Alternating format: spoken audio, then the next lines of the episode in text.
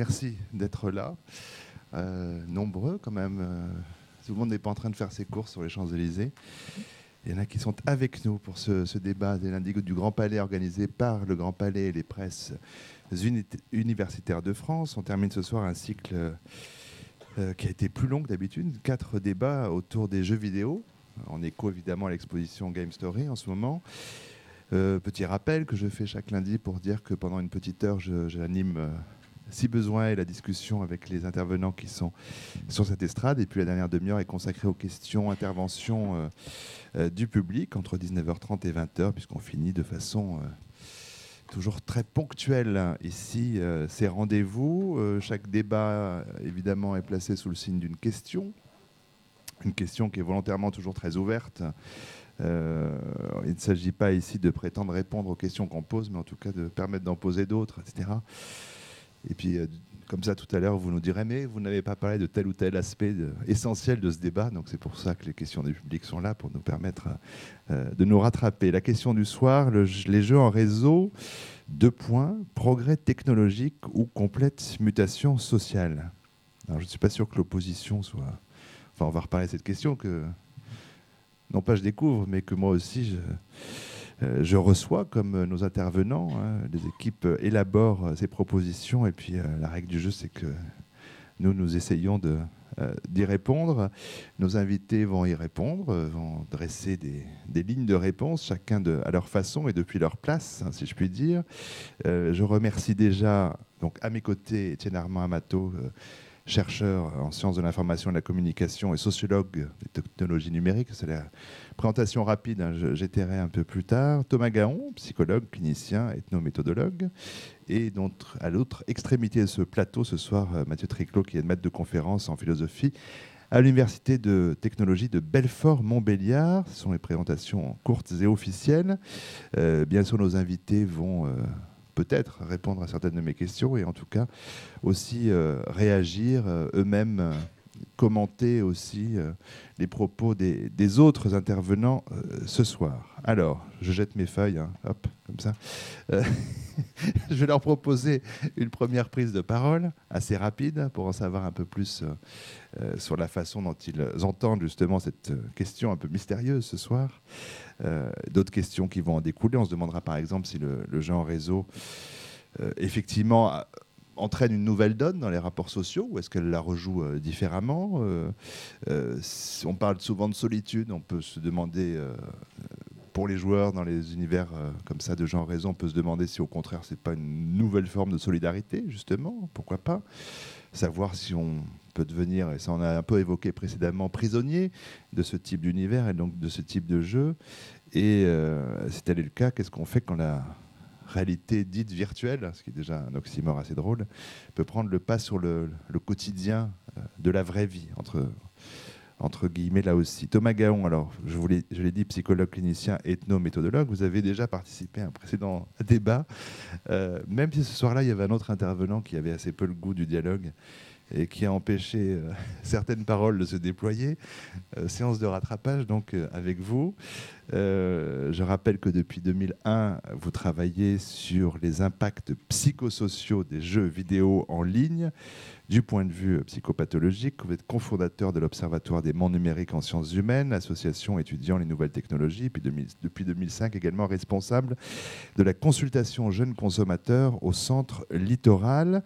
L'ethnométhodologie désigne la discipline qui étudie la façon dont les participants à une activité euh, lui confèrent son intelligibilité propre, euh, schématiquement. Alors si l'ethnologie, elle range les activités dans, dans les cases euh, appropriées. L'ethnométhodologie, elle, elle cherche à décrire les cases qu'un groupe donné euh, s'est inventé euh, lui-même dans ses, dans ses activités je, le disais la fois précédente, on dit pour aller vite que l'ethnométhodologie, c'est une sociologie sans induction. On ne repartira pas là-dessus, mais voilà, qui résume un peu les choses. Euh, ces dernières années, au sein des consultations d'addictologie, euh, on avait évoqué cette nouvelle demande de prise en charge de, dépendance aux jeux vidéo, euh, et notamment par rapport à un type de jeu vidéo qui nous intéresse ce soir, le jeu de rôle massivement multijoueur en ligne, les acronymes sont tellement imprononçables que je... Comment vous dites, vous? MMORPG, ou ils disent MMO en général. Oui, on dit MMO, plus. Voilà, on va dire MMO ce soir, ça ira plus vite. Puisque c'est le sujet de notre débat, que cette salle n'est peut-être pas constituée exclusivement de, joueurs de MMO. Euh, est-ce que vous pouvez simplement résumer ce qui euh, passionne quelques millions de personnes dans le monde? Vivre une aventure héroïque avec hum, des milliers de, de témoins, de partenaires et d'adversaires. Voilà, vivre une, aventure héroïque.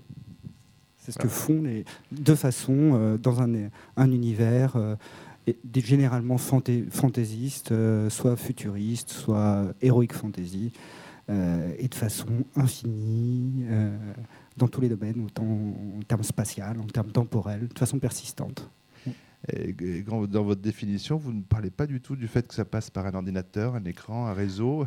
Donc c'est vivre une aventure héroïque euh, pour de vrai. Par l'intermédiaire. Ah voilà, manquez la fin de la phrase.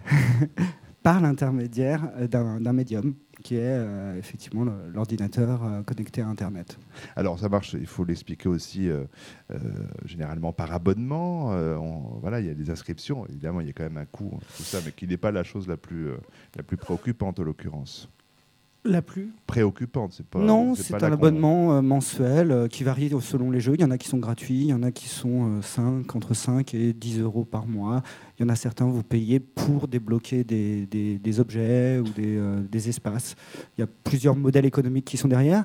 Bon, enfin, le modèle économique, toujours, c'est celui effectivement de, de l'abonnement, c'est-à-dire, enfin en général, abonnement, c'est-à-dire jouer à durée indéterminée. Hein, c'est des jeux à durée indéterminée, c'est-à-dire qu'il n'y a, pas de, a pas de game over, hein, il n'y a, pas de, a pas de fin de jeu. Ah, c'est justement évidemment un des points très sensibles sur lesquels on reviendra. Euh, on, parle souvent de World of Warcraft comme euh, le, voilà, le, jeu par excellence, enfin le, MMO par excellence, sans doute sans doute parce que c'est effectivement un des univers les plus riches, mais parce qu'il a réuni euh, le plus grand nombre de personnes à un moment euh, donné Actuellement, toujours. toujours. C'est un des jeux, les, un des MMO les plus joués, certainement le plus joué, avec, euh, on considère qu'il y a 12 millions de comptes, dont la moitié en Asie. en Europe, ce serait aux alentours de 2 millions, et on serait à quelques centaines de milliers de joueurs en France, 400 000, 500 000 joueurs en France. Euh, de compte, hein, de, compte. Euh, un joueur, euh, un joueur régulier, ça consomme combien, combien d'heures? Est-ce qu'il y a des statistiques un peu sur une moyenne comme ça On est autour de la vingtaine d'heures par semaine, en moyenne, une vingtaine d'heures par semaine. Voilà, pour situer un tout petit peu les choses, après on précisera évidemment. Étienne Armand Amato, j'ai dit vous êtes chercheur en sciences de l'information et de la communication sociologue euh, des technologies numériques, euh, président de l'Observatoire numérique en, sciences humaines. Vous intéressez-vous à toutes ces pratiques justement liées aux, jeux vidéo, euh, ce qui a donné aussi lieu à une thèse qui est disponible sur le site de l'Observatoire. vous êtes membre associé au laboratoire Paragraphe de, Paris 8, enseignant-chercheur au, Gobelin, l'école de l'image à Paris. vous avez mis aussi en ligne l'année passée une étude intitulée Approche structurelle et compréhensible du jeu en ligne massif et persistant on va pas détailler ici, mais j'invite vraiment les, gens à s'y référer parce qu'elle est extrêmement précise, riche, mais pour autant, on va quand même se, servir de quelques éléments euh, euh, dans cet euh, article. Vous expliquiez que justement le propos de cet article, c'est à la fois de rendre compte d'une observation ethno-méthodologique, on a compris ce que c'était tout à l'heure, ethno-méthodologique prolongée, de mettre en évidence les procédures de coordination employée par les utilisateurs. Il s'agissait notamment de bien prendre en compte la présence corporelle euh, au monde du jeu transformé par le logiciel. Avant de revenir sur quelques points de cet article, peut-être euh, quelles ont été pour vous les principales euh, difficultés d'appréhension, de compréhension de ce type de jeu? Par quoi est-ce qu'il faut en passer pour en avoir une, analyse et un, et un, regard fin? Par une pratique, bien évidemment, et par une sorte d'opération à la fois analytique hein, qui décompose euh, ce qui, ce qui, est en jeu, à savoir une image euh, sur laquelle on s'appuie pour accéder à un univers qui a l'air d'exister tel que par lui-même, indépendamment de nous, puisque lorsqu'on se coupe de la machine, eh bien, les choses se poursuivent, il, se passe des aventures euh, indépendamment de notre présence. Donc une image, une matérialité, une souris, un clavier, un, un contrôleur, donc quelque chose qui prend appui, sur lequel on prend appui et qui permet au corps de, d'émettre des, des, impulsions, des ordres, des commandes, mais auxquels on se raccroche parfois.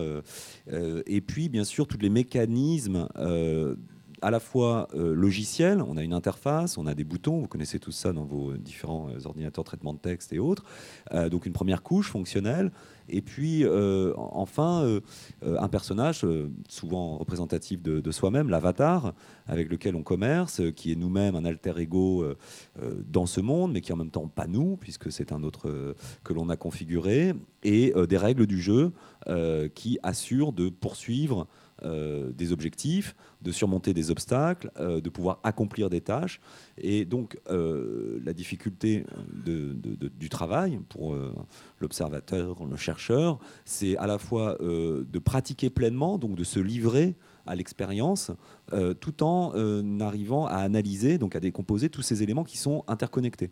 voilà, je, clique sur quelque chose, ça agit sur l'interface, ça agit sur mon personnage, mon personnage agit dans le monde, et puis en plus, ça paraît assez magique pour ceux qui aiment le cinéma, parce qu'on a un peu l'impression de se retrouver dans Le Seigneur des Anneaux euh, avec World of Warcraft, mais euh, c'est quand même construit à la fois technologiquement et puis par soi-même, parce qu'on prête du sens à ce qui se passe. Il y a, des petits symboles, des, des, qui apparaissent, qu'on reconnaît assez vite, et euh, du coup, il y a bien un caractère artificiel à ce qui, à la fin, peut être résumé par la première partie de la définition apportée par Thomas Gaon, à savoir vivre une aventure extraordinaire et héroïque avec d'autres partenaires, à condition d'avoir intégré toute cette machinerie, toute cette euh, technologie en réseau, et de l'avoir tellement intégré qu'on peut l'oublier, euh, tout en ayant en permanence euh, accès à ces ressources dont on a besoin. D'où l'apport de l'ethnométhodologie, qui est un petit peu une science des, savoirs ingénieux que l'on met en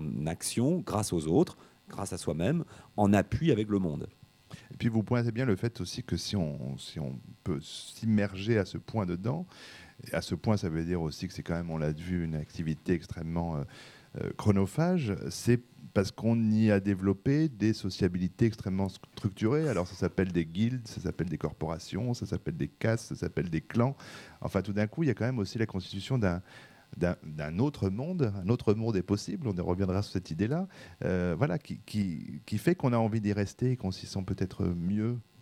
Alors, il s'agit bien effectivement d'un monde partagé ou partageable, euh, où autrui est euh, manifeste et où il est en mesure de, confirmer ce, qui est en train de se produire. Que, il y a un témoin, il y a, une, attention conjointe, on est tous en train de voir le même monstre euh, quand on est à 40 dessus pour essayer de le terrasser.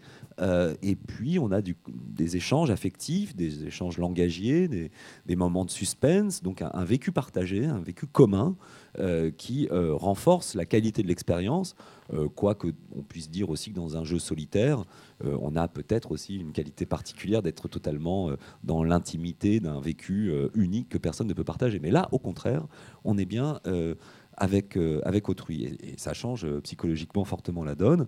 Et euh, sociologiquement, ça crée des interdépendances. Si à 20h, je suis attendu pour participer à une mission collective, et eh ben, mon absence peut me, m'occasionner des sanctions et finalement m'éliminer d'un circuit social dans lequel j'ai mis beaucoup de, de moi-même.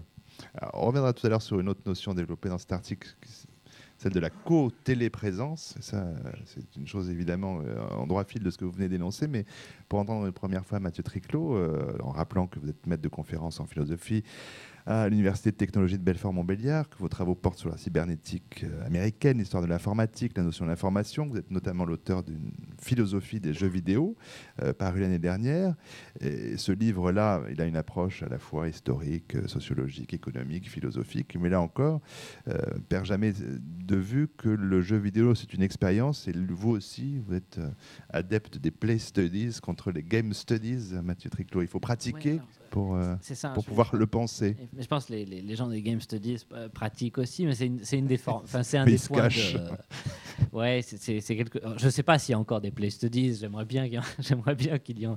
qu'il y en ait, mais peut-être qu'il faut expliquer ce que ce que c'est que ces deux ces deux termes-là. Euh, il y a depuis maintenant euh, une dizaine d'années dans le monde anglo-saxon ce qu'on appelle des game studies, qui sont le, la forme d'études académiques venant de, de l'université le plus souvent euh, des, des, jeux vidéo. Et dans ce dans ce texte, philosophie des jeux vidéo, mais c'est peut-être aussi quelque chose que que je partage euh, là, euh, je plaide pour ne pas, me, ne pas se limiter à une approche des jeux en tant que game, c'est-à-dire en tant que système de règles, en tant qu'objet, et euh, pour considérer à la place non seulement les usages, mais le type d'expérience que, que les, jeux vidéo produisent. Voilà. Donc c'est ça le, le, doublon Game Studies, Play Studies. Mais quand tu racontes ce que c'est vraiment que de jouer à un MMO, par exemple, c'est-à-dire le, le, le fait d'être attendu. le MMO, ça commence pas seulement quand on est face à son écran et qu'on fait le raid, par exemple. Hein, l'action en commun, ça commence un peu avant, quand euh, euh, soit on a mis son réveil, soit on regarde sa montre pour se dire tiens, il faut aller jouer. Donc c'est ces articulations, si vous voulez, entre le, le j'ai pas envie d'employer ces termes, tant pis, le virtuel et le réel, enfin le, le jeu face à l'écran et euh, le, monde social alentour qui, qui m'intéresse et qui sont le, lieu du play. C'est là qu'on joue et c'est la matière avec laquelle on joue. Mais on voit bien, alors, euh, question un peu énorme, mais enfin, vous la prenez comme vous, parlant le bout qui vous plaira, mais on voit bien que euh, la pratique de ces, ce type de jeu, ça modifie évidemment notre rapport au temps, à l'espace, à l'identité, euh, et qu'évidemment pour un philosophe, euh, ça interroge les autres, hein, mais euh, le philosophe, comment il, comment il perçoit ce type de, de nouveau rapport au temps, à l'espace, à l'identité? Ben Ça me semble une question, c'est extrêmement difficile à objectiver, c'est-à-dire si on revient par exemple au, terme du débat, est-ce que c'est un, le, jeu en réseau est un est un progrès euh, technologique, ça je crois qu'on sera tous d'accord pour dire que c'est le cas. Est-ce que c'est une mutation sociale complète et une mutation des identités complètes? Euh, J'aurais tendance à être en retrait personnellement par rapport à cette thèse maximaliste d'une révolution euh, complète dans les, dans les identités. D'abord parce que ça fait très longtemps qu'il y a du jeu en réseau. Et en plus, on ne parle que d'une forme là c'est assez dangereux ce qu'on fait parce qu'on a fait une identité euh, jeu en réseau égal MMO euh, RPG égal World of Warcraft. Donc d'abord, il y a beaucoup de MMORPG qui ne sont pas tous comme World of Warcraft et il y a autre chose comme forme du jeu en réseau que le, que le MMORPG. Donc il y a, euh, on, aurait tort de, réduire l'ensemble du jeu réseau à ce, à ce phénomène-là. Bon. après, moi, ce qui m'intéresse, c'est effectivement d'essayer de comprendre dans le cas du jeu en réseau, ce qu'il peut y avoir de, spécifique, en tout cas de ce jeu en réseau-là, euh, World of Warcraft. Mais vous avez commencé à le dire, hein, c'est le, le, évidemment les premières fois qu'on y joue, ce qui est frappant, c'est le, regard des autres et tout le, tout le tissu d'entre-relations qui se constitue. C'est-à-dire qu'on on a des devoirs euh, à, l'égard d'autres personnes à l'intérieur du jeu. Et ça, effectivement, ça change la relation à l'ordinateur et à l'écran qu'on peut avoir dans le, dans le, cas du jeu individuel. Voilà, ça, c'est ce genre de choses qui m'intéresse à explorer. Alors peut-être pour revenir effectivement, euh, Étienne Armand Amato, sur cette, euh, j'ai évoqué tout à l'heure ce, mot un peu barbare de co-téléprésence, mais euh, ça c'est une des choses qui est développée dans l'article auquel je faisais référence tout à l'heure, c'est-à-dire que la question de la coprésence et la question de la téléprésence. Non, peut-être que je vous laisse développer cette idée-là tout seul plutôt que de, bah, de la résumer mal ici. Non, mais c'est assez, assez, simple. Hein. On est tous en coprésence, on est tous dans le même lieu, on peut se toucher, il peut, il peut se passer des choses euh, euh, communes, euh, on peut tous être évacués soudainement si une sonnerie apparaît.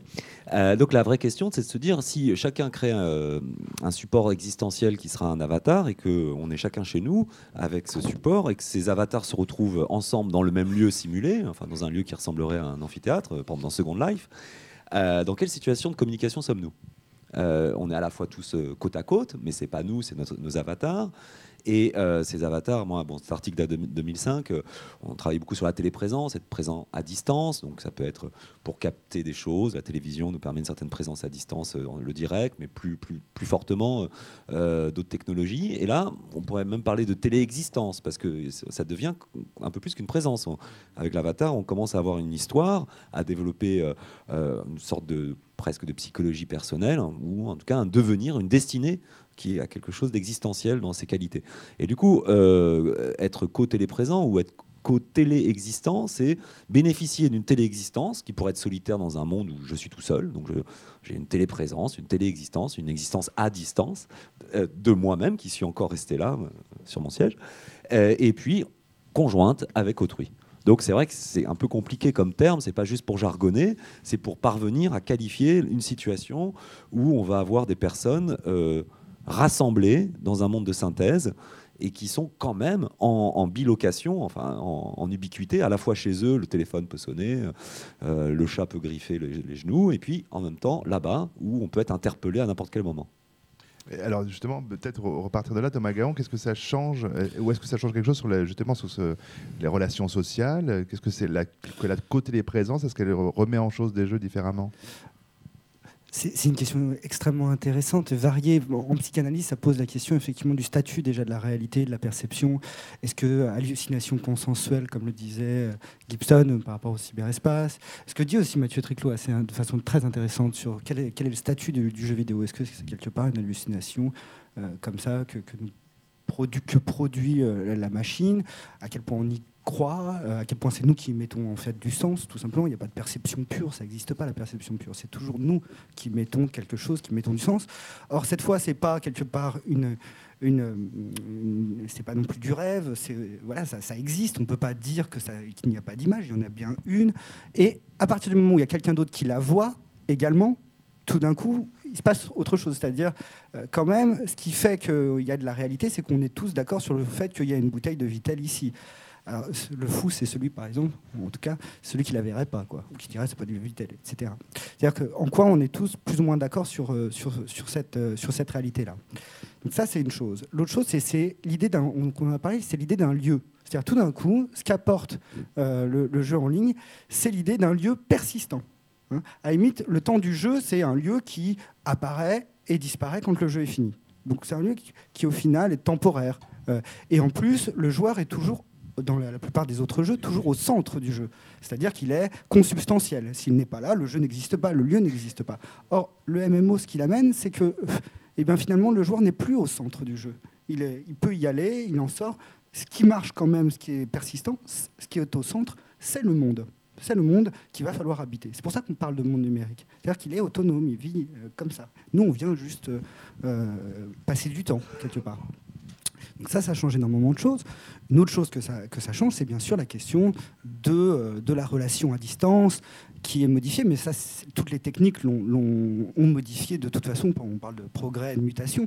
Bah, oui, euh, le téléphone a changé la façon d'être avec les personnes. Au début, quand on parlait du téléphone, les gens disaient mais vous êtes complètement fou, vous parlez à quelqu'un que vous ne voyez pas, ça prend du temps, et puis au final, ça, devient complètement banal après.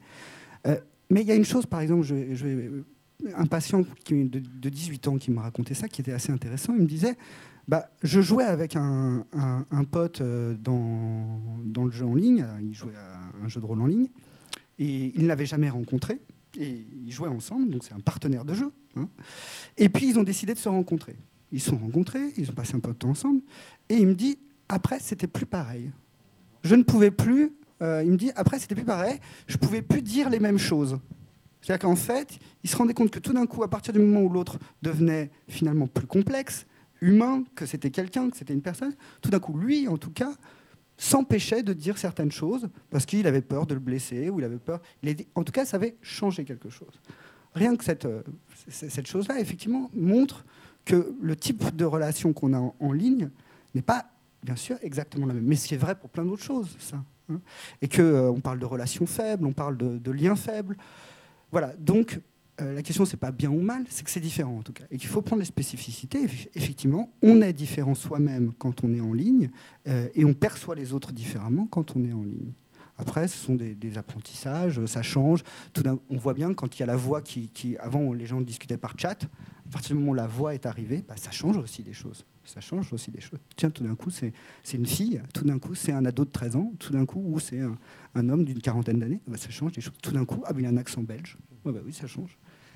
Les gens deviennent quelque part plus complexes. C'est-à-dire que ce qu'on imagine, ce qu'on projette, c'est assez souvent c'est ça. C'est-à-dire, moins il y a d'éléments, plus on projette plus on imagine quelque chose. Quand tout d'un coup la réalité vient dire bah, finalement euh, c'est une jeune fille, finalement, bah, on peut moins projeter. Je, trouve ça très intéressant ce que tu décris, ces effets de retour d'identité où on voit réapparaître effectivement des éléments qui sont cachés par le dispositif et dont on pourrait se dire en un sens d'ailleurs que ça doit être exclu, euh, ces identités. Euh, les identités derrière l'écran sont, masquées par le, dispositif. Je, pensais aussi à, autre chose, euh, c'est une manière de répondre en décalé à la question de, tout à l'heure sur qu'est-ce que ça change une identité en ligne. Il y a aussi des effets de... Il me semble qu'il y a des effets de dispositif très très forts dans les, dans les, dans les MMORPG par exemple, hein, sur qu'est-ce qui constitue une identité. Si on réfléchit à par où est-ce qu'on a accès à l'autre. Donc il y a, la, conversation, il y a éventuellement le, chat vocal, mais donc ça c'est des choses que l'on peut que l'on peut faire ici. Enfin on peut discuter, on pourrait. Euh, mais il y a des il y a des choses qu'on trouve dans les MMO et qui me semblent spécifiques. Par exemple, en un clic, euh, je peux obtenir euh, toute une série de statistiques. Euh, sur euh, les compétences de, l'avatar que j'ai en face, sur euh, les actions qu'il a réussi ou, celles, qu'il n'a toujours pas réussi à, faire. Par exemple, est-ce qu'il a abattu tel ou tel monstre avec sa guilde ou pas? Euh, donc là, il y, a un effet de dispositif très très fort parce qu'on a une forme d'identité euh, numérique qui est étrange, hein, qui, est, liée à la possibilité d'avoir comme ça, de manière transparente, euh, tout un ensemble de statistiques sur l'activité. Et là, c'est quelque chose que je ne peux pas faire. Je ne peux pas cliquer, faire un clic droit sur toi et avoir ce, tableau statistique. Et là, il y a un effet de médium qui, tient à l'informatique. Bon. Et moi, je pense que là, il y a un phénomène qui, est, qui, est, intrigant et intéressant parce que c'est quelque chose dont les gens en dehors du jeu vidéo, euh, dont certains cherchent à s'emparer, du côté du management par exemple, en disant là il y a une situation d'interaction, euh, de groupe. Euh, qui, serait extraordinaire de transposer dans le cadre des situations de travail, parce qu'on pourrait assembler des groupes à la volée en s'appuyant sur les, compétences comme ça publiquement disponibles. Donc il y a une manière de réduire, enfin de vivre des identités qui sont faites d'informations et d'informations publiquement disponibles, qui est aussi quelque chose de, très étonnant. Même si ce n'est pas un élément, enfin, ce n'est pas l'élément central de, ces expériences de jeu qui sont d'abord extrêmement riche et complexe. C'est peut-être ça qu'il faut dire. Hein. Euh, tout à l'heure, je, ne fais que pluraliser. Tout à l'heure, je disais attention, le jeu en ligne n'est pas uniquement le MMO. Attention, les MMO ne sont pas uniquement World of Warcraft. Et maintenant, je vais dire attention, il y a tant de manières de jouer à World of Warcraft et de, s'y investir euh, aussi. Donc, euh, je ne voudrais pas faire croire que le, MMO, c'est ça. Mais en tout cas, ça me semble un effet de dispositif important dans le MMORPG que ce genre d'identité numérique, publiquement accessible, que finalement, on s'accoutume à ce genre de choses. Alors, justement, peut-être pour rester sur, la, on va dire sur la question de la rencontre. Euh, après, j'aimerais bien qu'on reparle de son propre avatar, euh, qui pose d'autres questions. Mais sur la rencontre, hein, vous avez euh, serrié un peu les différentes modalités de mise en présence. Étienne Armand Amato, le contact visuel, euh, qu'il soit fortuit ou recherché, le rendez-vous, vous en parlez tout à l'heure, euh, l'identification par des moteurs de recherche, comme ça, on peut chercher euh, selon les niveaux, les métiers, les classes, etc. La rencontre textuelle, donc là, c'est dans le chat, et maintenant qui peut être aussi effectivement audio, et puis le, ciblage nominatif. Si on connaît effectivement le, pseudo d'un joueur, on peut lui écrire par l'intermédiaire de messagerie. Ça, ce sont les modalités dans, les MMO. Et, je me demandais de, en quoi c'était différent euh, du monde réel. Je mets des, guillemets. Euh, qu'est-ce qui serait la spécificité de, ces mises en relation dans le MMO par rapport aux mises en relation euh, dans la vraie vie hein? On emploie des mots un peu avec des, guillemets aujourd'hui, mais. Bah, avant de répondre, je dirais que la, formulation même de la question est une clé pour notre débat. Parce que si, on est en, situation de se poser une, approche, euh, voilà, une, question comparative entre euh, toutes, nos personnes, je m'inclus, euh, qui sommes réunis, et puis celles que nous serions ailleurs, c'est bien que ces mondes-là viennent interroger une naturalité de notre haut du bocal depuis qu'on a hurlé la première fois, plus ou moins, et que ça, c'est déjà en soi une capacité très puissante de transformation en delà en deçà des, effets retour, des effets de dispositif d'une part, qui sont propres au dispositif, et d'autre part des effets en retour dans ma vie où je vais peut-être commencer à voir mes collègues de travail avec des statistiques au-dessus de la tête, mais mentalement, en me disant, lui, euh, c'est pas, c'est pas, euh, c'est un peu un bras cassé dans tel domaine ou c'est une flèche dans tel autre, euh, en le modélisant. C'est pour moi. Ça,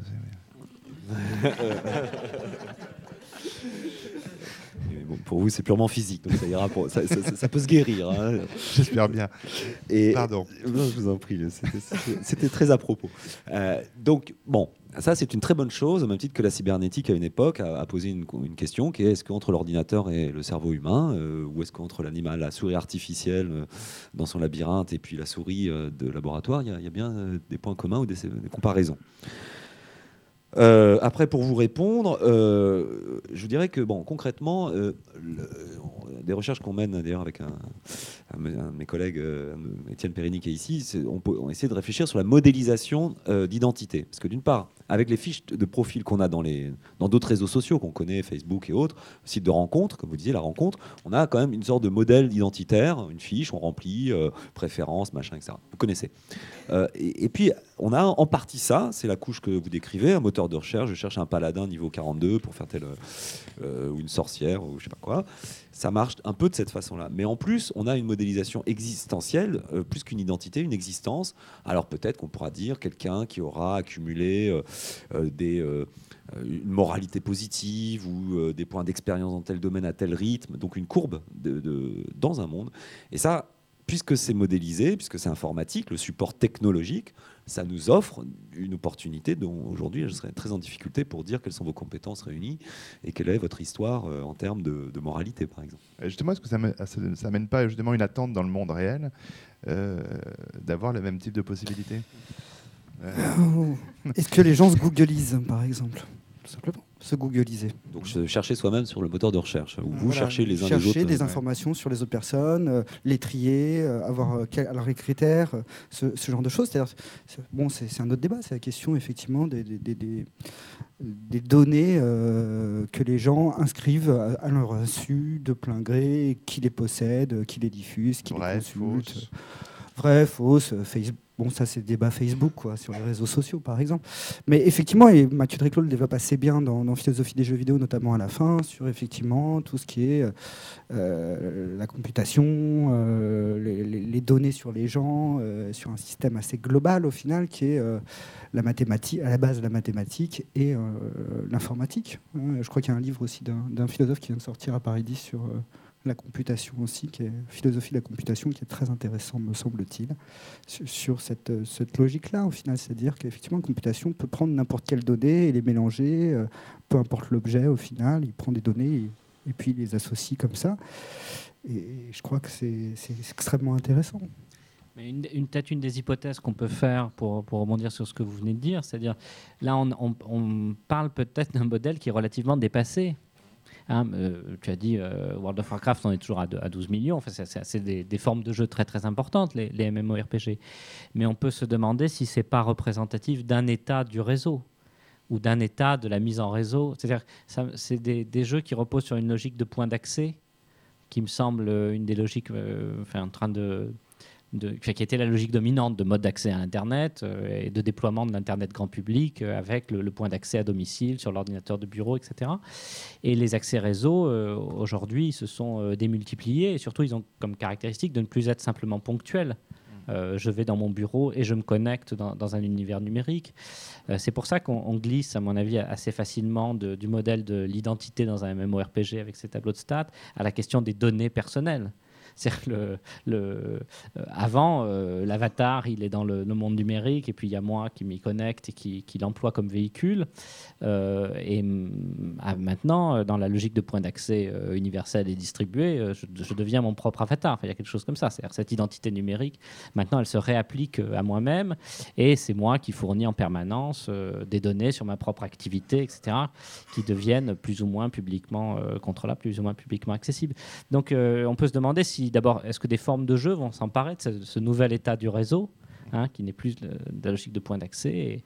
Et, aussi, euh, il, faut, poser la question des, dangers et des, possibilités d'exploitation considérables qui, découlent de ce nouveau mode.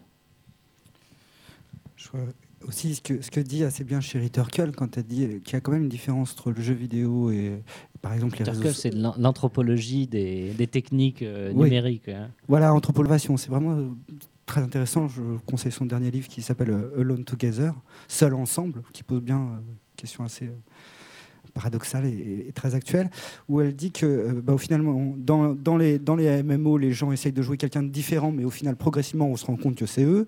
Alors que dans le réseau social, ils essayent d'être eux-mêmes, mais finalement, rapidement, ils sont quelqu'un d'autre. Et je crois que c'est là des choses qui sont assez intéressantes et différentes.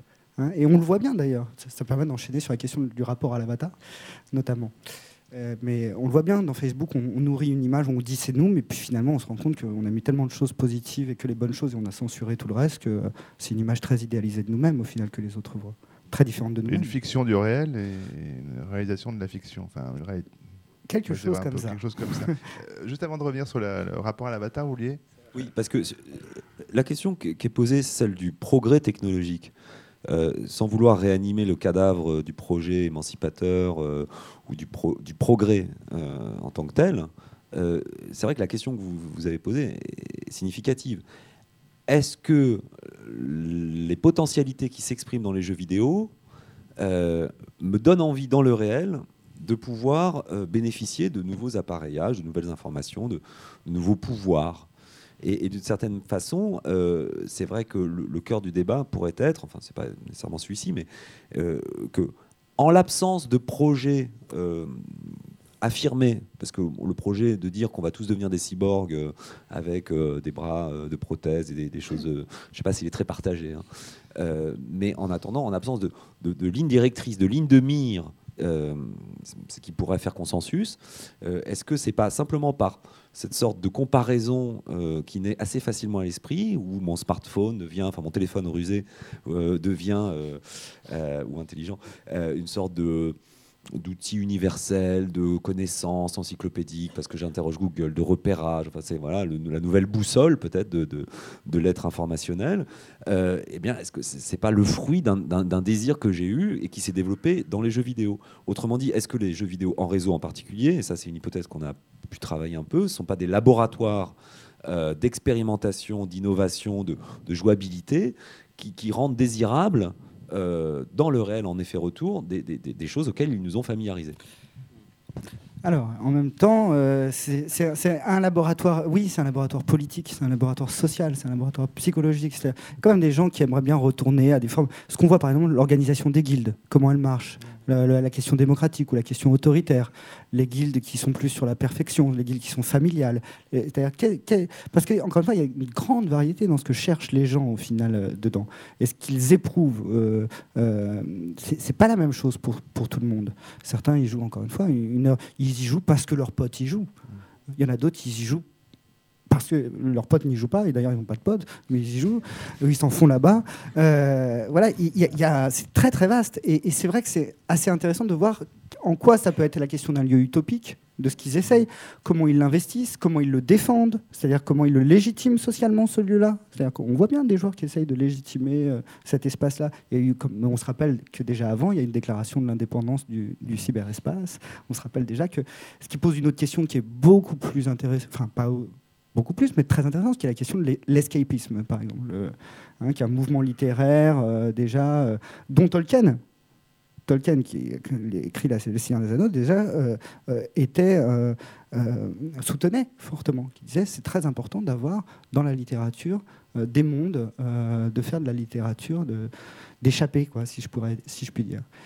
Et ce qu'on reproche d'ailleurs actuellement politiquement aux jeux vidéo et au divertissement en général, c'est-à-dire effectivement d'être euh, euh, des échappés, des, lieux de, refuge ou euh, des, lieux d'expérimentation, parce que la question du politique, c'est une question que vous traitez aussi, Mathieu Triclot, dans votre livre. je trouve ça fascinant à quel point cette forme de jeu, puisqu'on décidément on est là-dessus, des MMO, et à la fois complètement dans l'escapisme, dans l'échappatoire vis-à-vis du, réel, et euh, en même temps tisser de logiques qui sont celles de, l'informatisation. C'est incroyable, et du capitalisme euh, contemporain. C'est incroyable de trouver une, telle conjonction, conjonction des deux. Et moi, c'est ce qui me fascine, parce que je trouve que ça fait une bonne partie du paradoxe de, ces objets, c'est que des fois, la frontière entre le, jeu et le travail, enfin, en tout cas, semble floue. Quand on fait ce qu'on appelle des activités de farming, c'est-à-dire qui consistent à récolter des ressources et c'est pas du tout, euh, c'est pas très intéressant à, faire en tant que joueur, au, point que certains joueurs peuvent même déléguer ces activités à d'autres euh, contre euh, de l'argent réel, enfin donc en, payant pour que ces activités soient de farming, soit et de collecte, donc soient prises en charge par d'autres.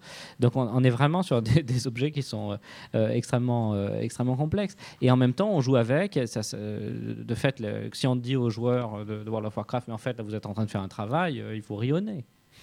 Rayonner parce qu'ils savent très bien que euh, faire la différence entre leur travail du jour et leur World of Warcraft du, soir ou de la nuit, par exemple. Et donc, ce n'est pas, le, même type d'investissement. Donc, on a, vraiment un investissement de, type ludique, il me semble, qui est vécu comme tel, en tout cas par l'immense majorité des joueurs, euh, même s'ils questionnent parfois leur, leur, rapport au travail. Euh, donc, c'est de l'investissement ludique, mais en même temps avec un dispositif qui est tellement tellement lourd et, tellement proche euh, des formes du travail contemporain, de la mise en indicateur, du contrôle, de la transparence des données, de la formation des équipes en fonction des projets. Enfin, on, lit, on ouvre un manuel de, nouveau management et, euh, et, on tombe sur les principes d'organisation d'un MMORPG. C'est assez incroyable. On a le sentiment qu'il peut y avoir comme ça une sorte de soit de contamination de déformation d'un monde par l'autre. Quand on parlait tout à l'heure de cette, euh, euh, cette possible envie comme ça d'avoir une information immédiate sur l'autre, ça, pose aussi la question qu'on a déjà abordée dans d'autres débats, mais sur la question de ce qu'il ce en est de la sphère intime, du privé, et de la falsification aussi de cette sphère-là pour répondre aux désirs de, bah, l'autre joueur ou alors de l'autre individu, selon dans quel monde on, se situe. Bah, moi, il me semble qu'on se situe là pour le coup dans vraiment la, modernité, c'est-à-dire que les gens se construisent aussi toujours par le regard de l'autre et en, se comparant, c'est-à-dire l'armory, c'est-à-dire justement un listing comme ça où vous avez les fiches de personnages avec toutes leurs leur, capacités, où vous avez par exemple d'autres des, add-ons, c'est-à-dire des, suppléments qui donnent combien qui fait combien de dégâts, etc. C'est, il faut le voir quand même. Moi, bon, alors de ce côté-là, je vais être un petit peu euh, réducteur en même temps, c'est-à-dire que c'est une portion des joueurs, c'est pas tout le monde, mais enfin, euh, si on prend la masculinité, euh, l'adolescence ou les jeunes adultes, euh, voilà, qui cherchent dans une rivalité phallique, hein, tout simplement, à savoir qui c'est le plus fort, qui c'est le plus puissant.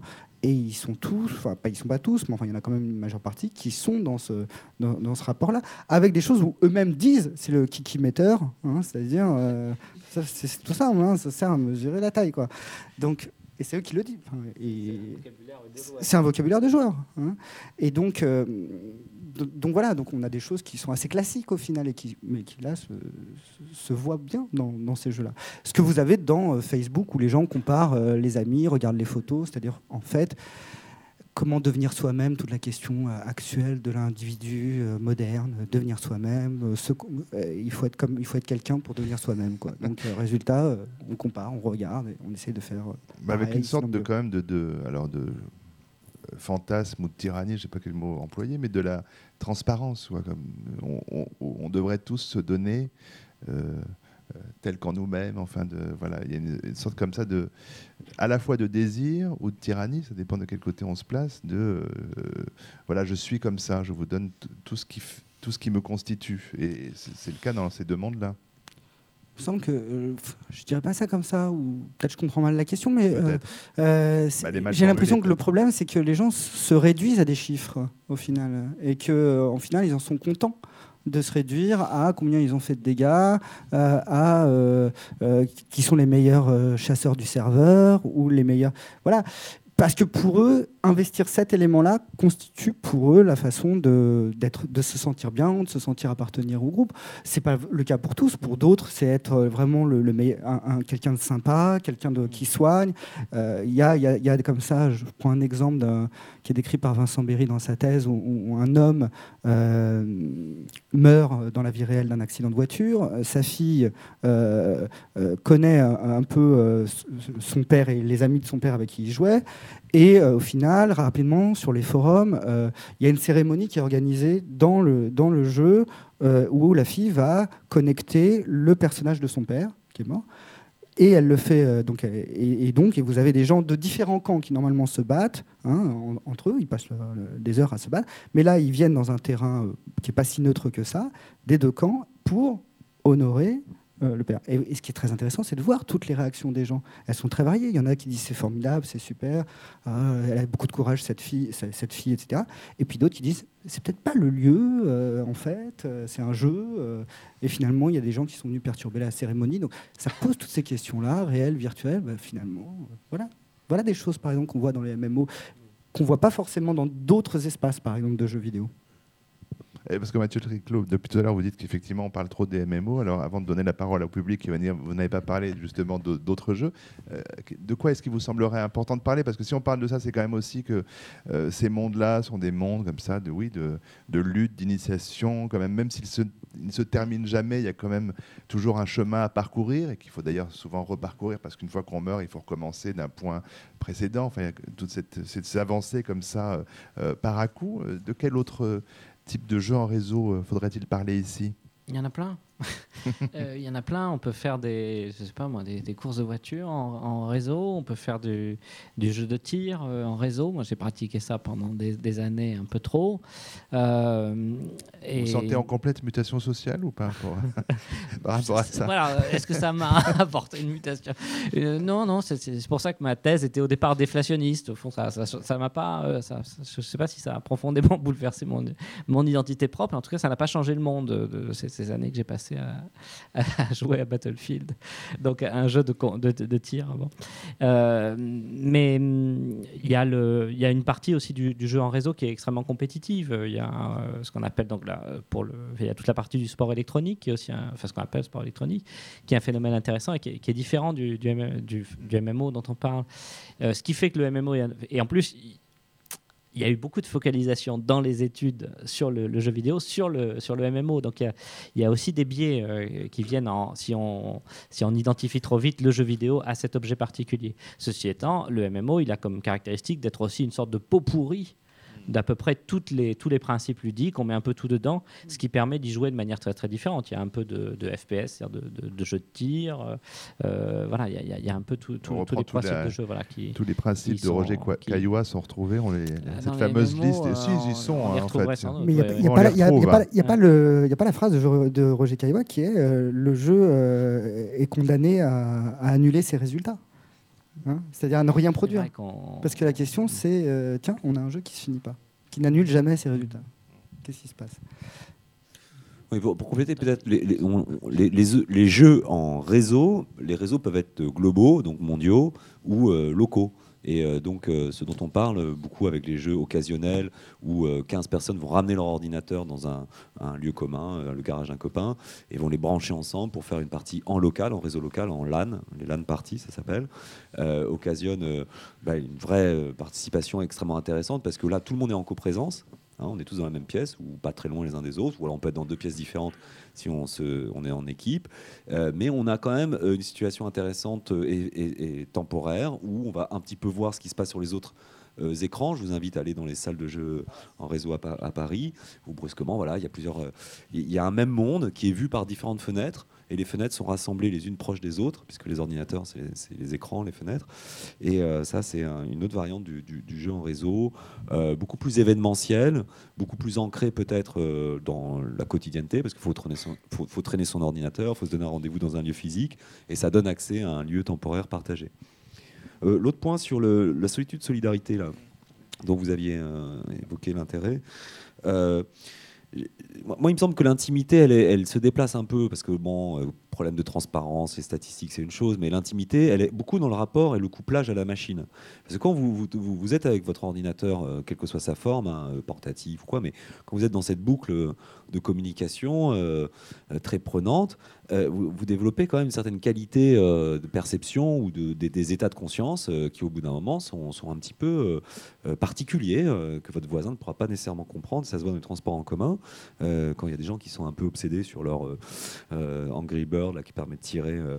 Et donc il y a quand même une intimité euh, différente du rapport à la machine par rapport à ce qu'on connaissait. On avait plutôt des rapports très utilitaires avec les, les, appareils. Hein. On les réglait, on, voilà, on les posait, ça fonctionnait, on les pilotait, on les conduisait à la limite euh, pour les plus perfectionnés des engins. Mais, mais là, on a un rapport médiatique, intimiste, je dirais, qui va nous donner accès à l'autre grâce au réseau, certes, mais qui, c'est un point que je voulais souligner, fait conjuguer plusieurs niveaux de personnalité habituellement dissociés.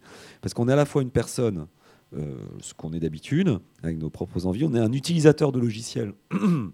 Parce qu'il faut paramétrer, il faut comprendre. On est aussi un spectateur. Le spectateur, c'est une vieille histoire dans notre euh, civilisation. On est un acteur dans la mesure où on va, on va pouvoir prendre des, initiatives d'acteurs, théâtrales par exemple. On est un joueur parce qu'on a un système de règles. Et enfin, on est un protagoniste euh, qui appartient à un univers particulier euh, et qui y appartient définitivement parce que sa chair est faite de pixels ou de, enfin voilà, d'une nature synthétique. Et, donc, bon, ça, ça, condense et je pense que ça bouscule pas mal des oppositions qu'on a d'habitude entre, à plein de niveaux. Ça a été évoqué, le travail, le jeu. Et enfin, dernier point, euh, la solitude certes, mais dans les solidarités en ligne et autour du jeu, il euh, faut, bien voir qu'il y a beaucoup de familles, on en voit parfois, enfin il y en a quelques-unes, d'amoureux, euh, voire de familles intergénérationnelles où les parents, les enfants, enfin voilà, le, jeu vidéo a, occasionné, c'est pas majoritaire, mais a occasionné des, des, solidarités euh, claniques. Euh, j'en parlais avec les ados euh, et leur ordinateur dans les garages, mais aussi à la maison ou aussi conjugal. Et je pense que dans tous les récits de, de, jeux massivement multijoueurs persistants, toutes les études évoquent euh, des, rencontres amoureuses ou des parcours familiaux euh, collectifs et ça c'est récurrent. Mais on peut dire quelque chose, euh, enfin je rebondis là juste sur ce que tu viens de dire, jusqu'à un certain point le MMO, le MMO, enfin cette forme de jeu dont on parle, c'est l'arbre qui cache la forêt, c'est-à-dire que le jeu vidéo même en solo, souvent il est social, ou la plupart du temps il est social, c'est-à-dire qu'on joue peut-être seul devant l'écran, mais on joue avec d'autres qui peuvent être autour, dans des positions de spectateurs. On peut se passer ou pas se passer la manette.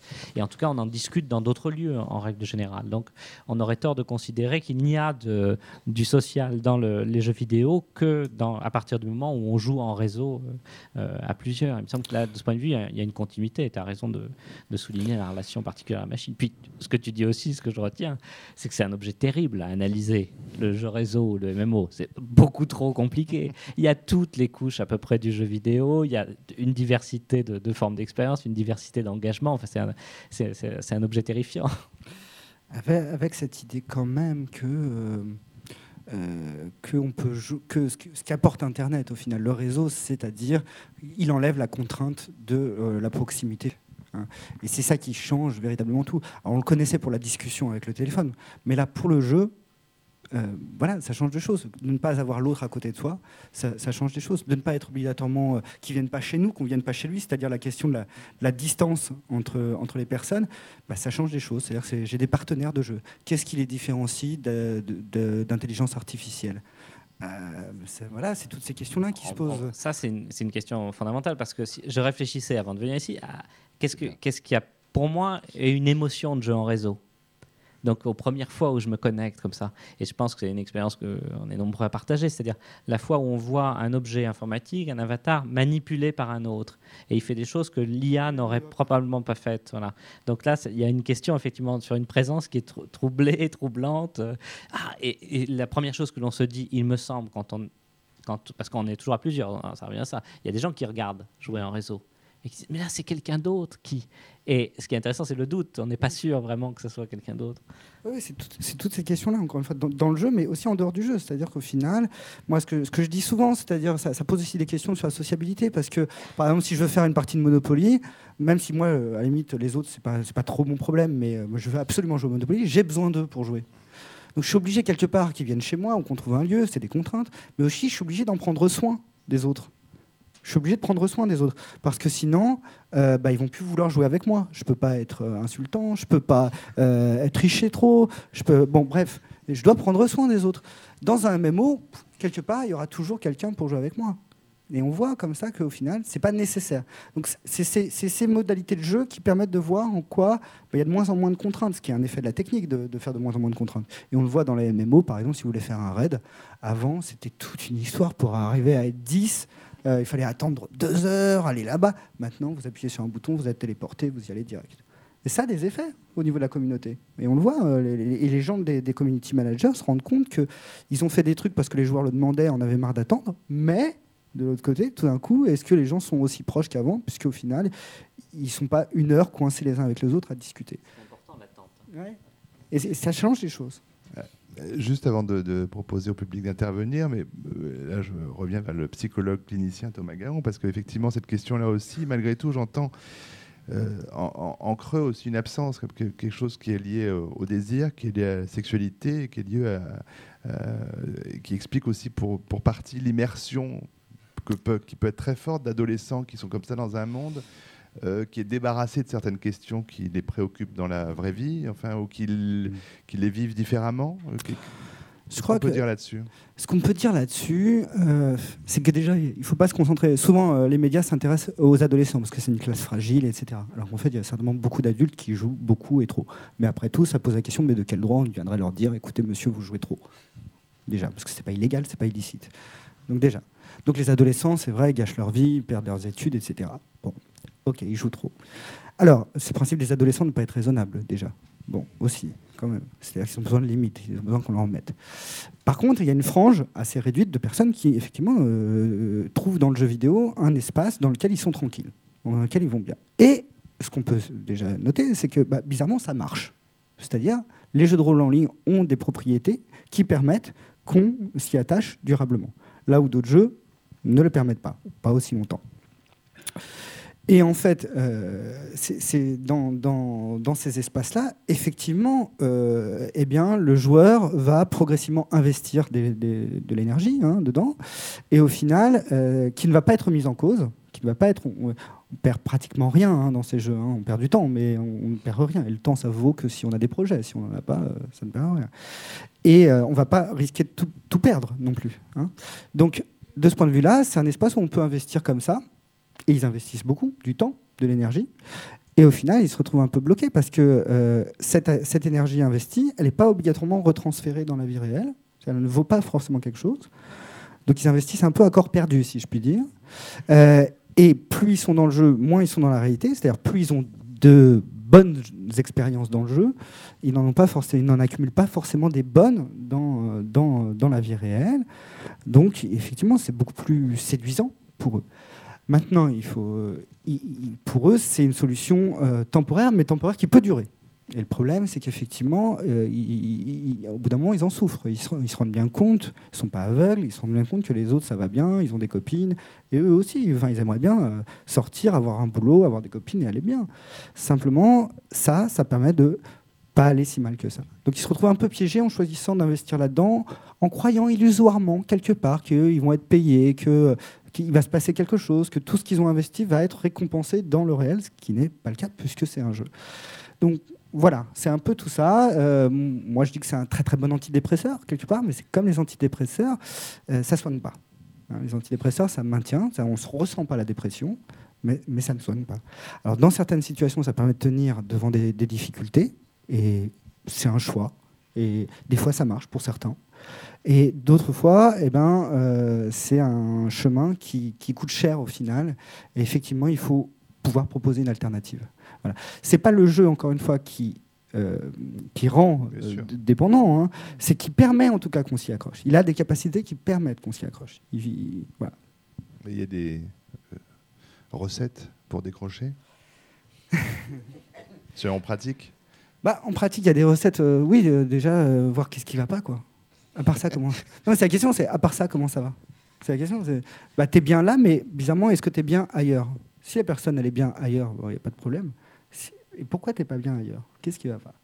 Et puis de l'aide de, de, l'entourage. De toute façon, l'entourage est nécessaire. Et puis de, ce qu'ils essayent d'éviter, euh, c'est souvent la réalité, le, le, principe de réalité dans une, dureté, dans, une violence qu'est le principe de réalité, qui est malheureusement nécessaire quand même. Donc là, on est dans la version euh, l'escapisme, quoi, vraiment l'échapper. Alors il y a des fois on comprend, hein, mais dans d'autres fois, c'est dommage. Alors, il est temps euh, de proposer la parole au public. Si une main se lève, je sens que jeune homme tout au fond, euh, voilà, à peine levé. Il a la chance de pouvoir lever le bras, c'est pas comme moi, mais il le lève à peine. merci. bonsoir. Alors, donc vous avez abordé beaucoup de choses mais vous avez abordé déjà qu'un seul sujet, malheureusement, le MMORPG. Euh, vous avez parlé. Euh, Ce n'est pas faute d'avoir essayé. Hein. Ouais, c'est pas, pas, faute d'avoir erreur, au moins. C'est pas faute d'avoir essayé. Hein. Voilà. Euh, Alors là, je vous la renvoie celle-là. Du coup, euh, vous avez abordé énormément de petits détails, comme les statistiques, le fait de pouvoir voir les statistiques des joueurs qui découlent des fiches de RPG, donc c'est une composante de RPG. Vous avez parlé de tout un tas de petites pathologies, tout un tas de petits défauts, comme je dois être à telle heure, à tel endroit, qui sont exactement les mêmes quand je m'inscris à un club de foot. Euh, en fait, vous avez parlé d'un tas de choses. Vous avez aussi parlé de tout ce qui est euh, le fait de ma personnalité dans le réseau, de mes doubles identités, euh, tout ce qu'on peut voir avec Facebook, qu'on peut voir avec Twitter, ce genre de choses. Du coup, je voulais juste savoir si est-ce que l'activité de jouer ensemble sur un réseau pouvait réellement apporter quelque chose socialement ou est-ce que finalement le jeu en réseau c'est pas un mix de tout un tas de petites choses qu'on essaie de tous condenser dans le même défaut qui au final on voit exactement partout ailleurs? Est-ce qu'il y a quelque chose que le jeu, l'activité de jouer ensemble peut apporter quelque chose socialement réellement ou est-ce que finalement le jeu c'est un prétexte à plein de défauts à côté? Merci de cette excellente question. En définitive, euh, le jeu, l'activité ludique en elle-même, euh, elle a des capacités, des propriétés qui, qui- font qu'on on peut au moins lui créditer d'une mise à distance de soi-même par rapport à ce qu'on fait d'habitude. On est un peu différent quand on se prend pour un.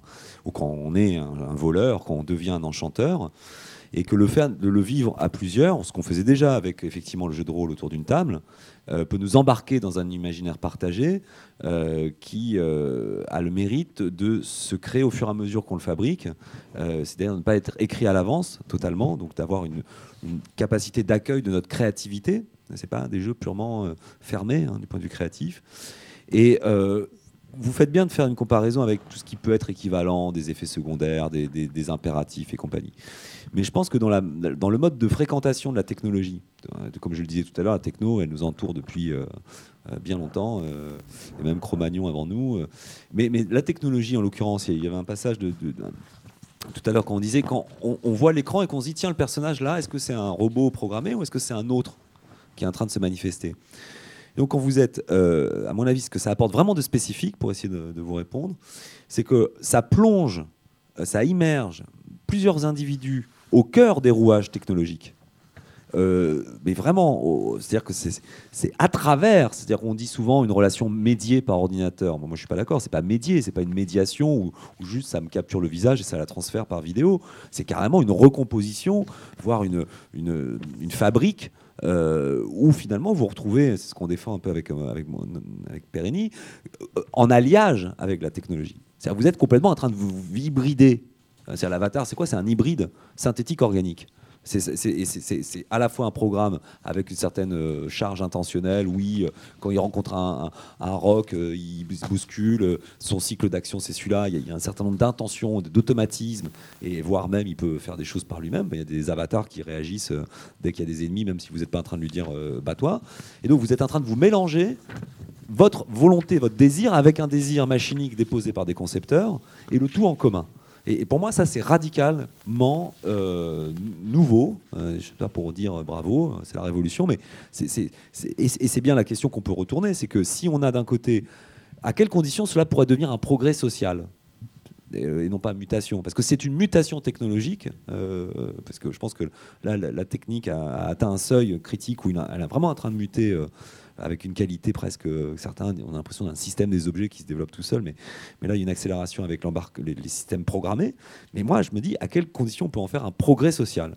Et, et moi je- j'espère que c'est peut-être dans notre rapport avec la technique qu'on a complètement instrumentalisé depuis des, siècles pour faire ce qu'on voulait qu'elle fasse, pour nous libérer de notre condition d'esclavage et, pour conquérir et dominer la nature.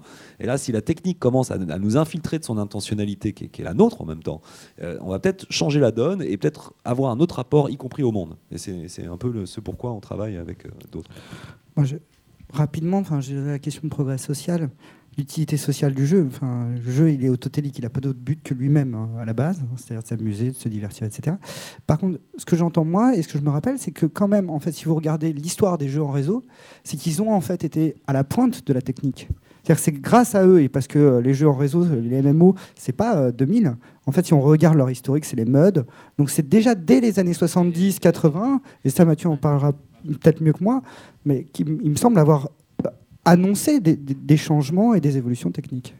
Oui, là- là-dessus, il y, a un côté complètement pionnier. C'est pas les, les- premiers jeux massivement multijoueurs de type euh, euh, jeu de rôle. On est dans les années 70. On est dans le, dans le système euh, qui s'appelle Plateau aux États-Unis, qui, correspond à ce qu'on, alors, qui est un système de à destination des universités américaines, donc avec un réseau et euh, qui est fondé sur une architecture avec des serveurs centraux. Donc aujourd'hui, c'est ce qu'on appelle, enfin ce qu'on nous vend comme une nouveauté qu'on appelle le cloud computing, donc avec des petits terminaux pas chers et puis des serveurs centraux. Donc ça, c'était l'informatique d'avant et maintenant, ça sera peut-être celle de demain.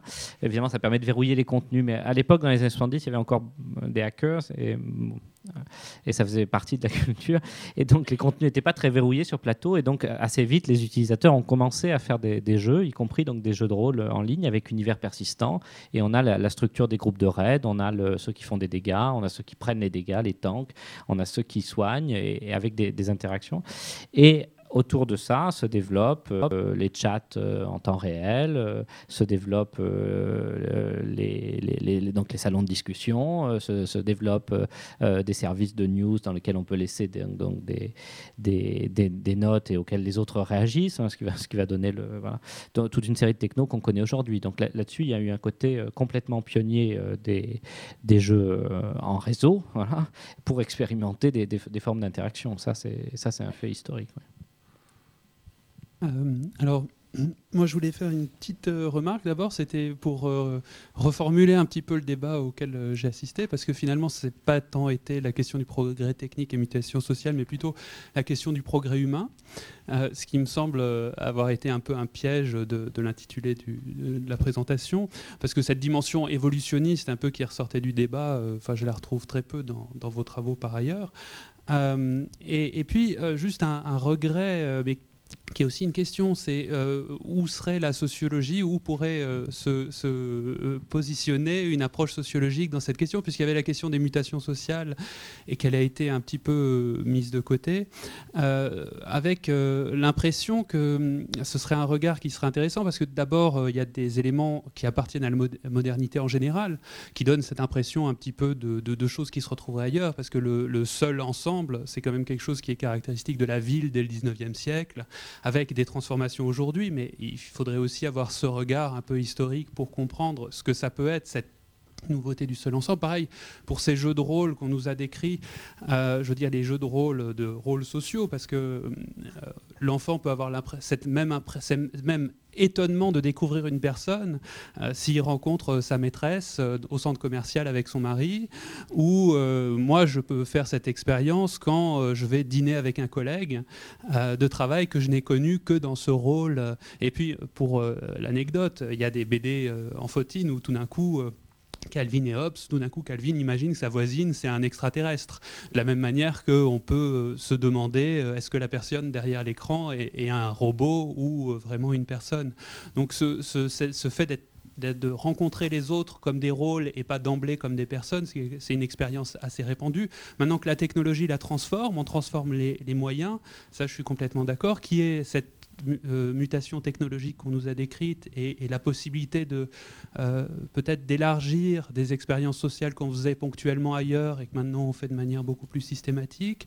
Est-ce que ça change quelque chose sur les dynamiques des groupes? Est-ce que ça permet des expérimentations? Je pense que vous en avez pas parler et c'est intéressant, mais c'est vrai que du coup, sans, ce regard un petit peu plus large, la question des mutations sociales devient, euh,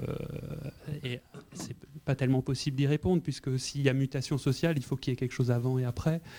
Euh, donc, euh, bon, je, je, me demandais où, dans, dans, le débat qui a lieu, où on pourrait introduire une approche qui serait celle effectivement de la diversité des publics de jeux, de la diversité des jeux, parce que maintenant, enfin, je pense que des jeux en réseau, mais maintenant aujourd'hui tous les jeux peuvent se jouer euh, sur Internet avec d'autres personnes. Alors c'est vrai qu'on a évoqué, hein, éternellement Amato, cette question, enfin cette, cette, idée que ce sont des laboratoires sociaux, en tout cas c'est que c'est ces jeux en réseau. Euh, d'ailleurs, je me demandais pourquoi en France c'était plutôt du côté des, euh, des sciences de l'information et de la communication que c'était pris au sérieux plutôt que dans d'autres champs. Les pays anglo-saxons traite ça un peu différemment quand même? Bah, Historiquement en France, ça, a été d'abord euh, la psychologie et les sciences d'information et de communication. La sociologie s'est mise, mais ça c'est lié à des inerties euh, disciplinaires et puis par rapport aux bons et aux mauvais objets. Ça fait partie des réponses. Il y a euh, toujours, comme celui-là même qui pose la question, comme Manuel Boutet, des sociologues précurseurs qui, essaient de faire évoluer leur champ. Il est démasqué, ça y est. voilà. Et moi, juste sur un point spécifique, ça a été un tout petit peu évoqué, l'expérimentation de, de, de, de, systèmes sociaux dans la guilde. On, voilà, on va vivre un peu une dictature, on va voir ce que ça donne pendant quelques temps, ou au contraire un truc euh, à la libre enfant 2, euh, etc. Donc je pense qu'il y a des expérimentations sociales de, configuration de, de rapports de force ou de rapports d'action, et qu'il y a beaucoup d'intergénérationnel. Ça c'est très important de le souligner aussi.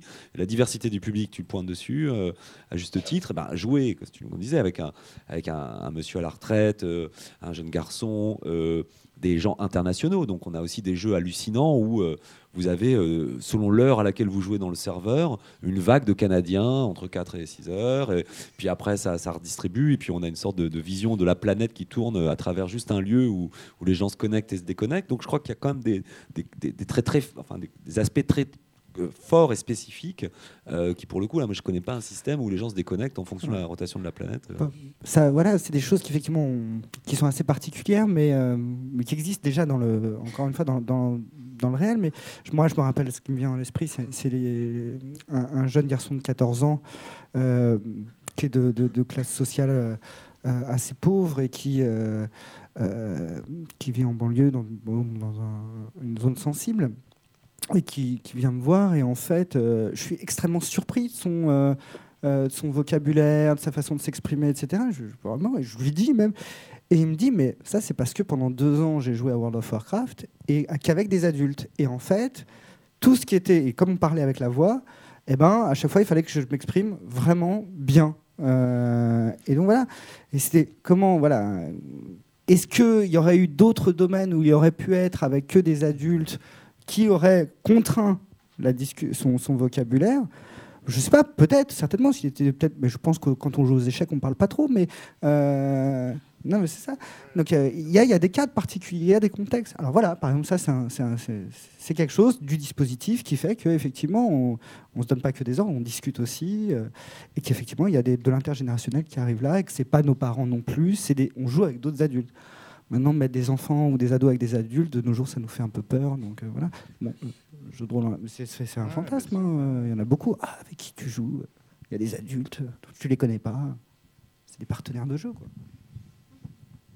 Oui, je, bon, j'ai pas, pas grand chose à, répondre à Manuel, donc euh, je, suis d'accord sur le, fond, c'est-à-dire on a vraiment besoin de connaître euh, la, diversité des publics et les différentes manières de jouer, les différentes configurations que ça, que ça engendre, et on les connaît très mal, à part quelques, quelques cas particuliers.